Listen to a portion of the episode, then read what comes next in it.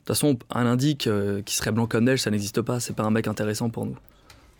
Quelqu'un qui a rien à se reprocher, c'est pas un mec qui a des infos à nous donner.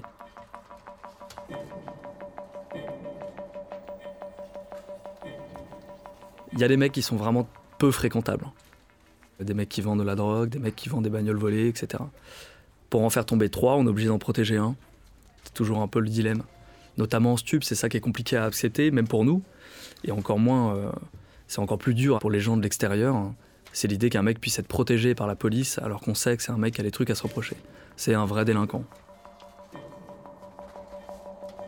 On va pas attendre la même chose de tous les indiques, mais euh, de manière assez surprenante, moi ce qui m'a le plus, euh, ce qui m'a le plus étonné quand je suis arrivé, c'est que j'ai très vite compris qu'il y en avait qui demandaient que ça, travailler avec nous. Eh, tu sais que Hams, tu l'as revu ou pas, le mec qui voulait donner des infos On est confronté à des mecs qui spontanément, dans le cours de leur audition, même parfois euh, de manière un peu euh, non maîtrisée, vont se mettre à parler.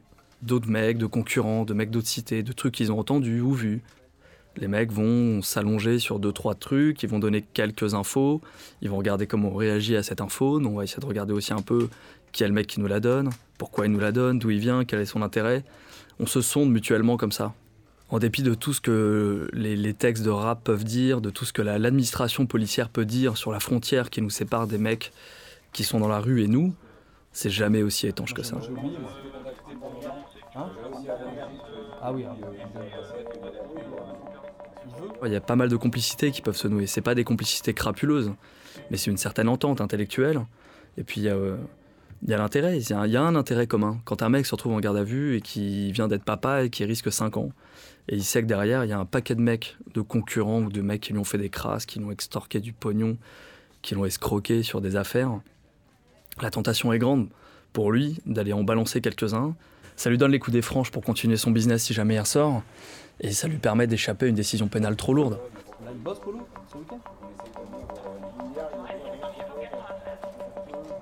Des indices réguliers, des mecs euh, avec lesquels on a des rapports vraiment réguliers, il n'y en a pas tant que ça. Il y a pas mal d'indices opportunistes. C'est du, du one-shot.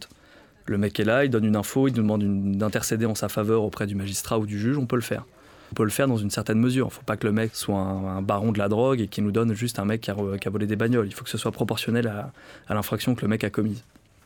Parfois, les mecs se trahissent sans même le vouloir. C'est pas forcément des balances, mais euh, ils vont vite comprendre que là, il y a un coup à jouer pour eux. Ils vont en dire un petit peu plus que ce qu'il en faudrait. Et puis nous, ça va nous permettre d'utiliser cette info un peu plus tard. Après, c'est des mecs qu'on protège. C'est des mecs avec lesquels on, aimerait travailler sur le long terme. Ça demande une gymnastique euh, extraordinaire. Il faut surtout pas que dans le commissariat ça se sache. Il faut surtout pas que dans la rue ça transpire. Donc euh, il y a des mecs avec lesquels on va monter des fausses affaires. On va faire semblant de travailler sur eux. On va leur remettre des fausses convocations pour passer devant le juge alors que tout est bidon. On les a tout le temps au téléphone. Ils nous appellent euh, le jour, la nuit, ils nous demandent des services, ils nous donnent des infos. Ahmed, le mec a appelé tout à l'heure, il a dit Abdel ou Malik?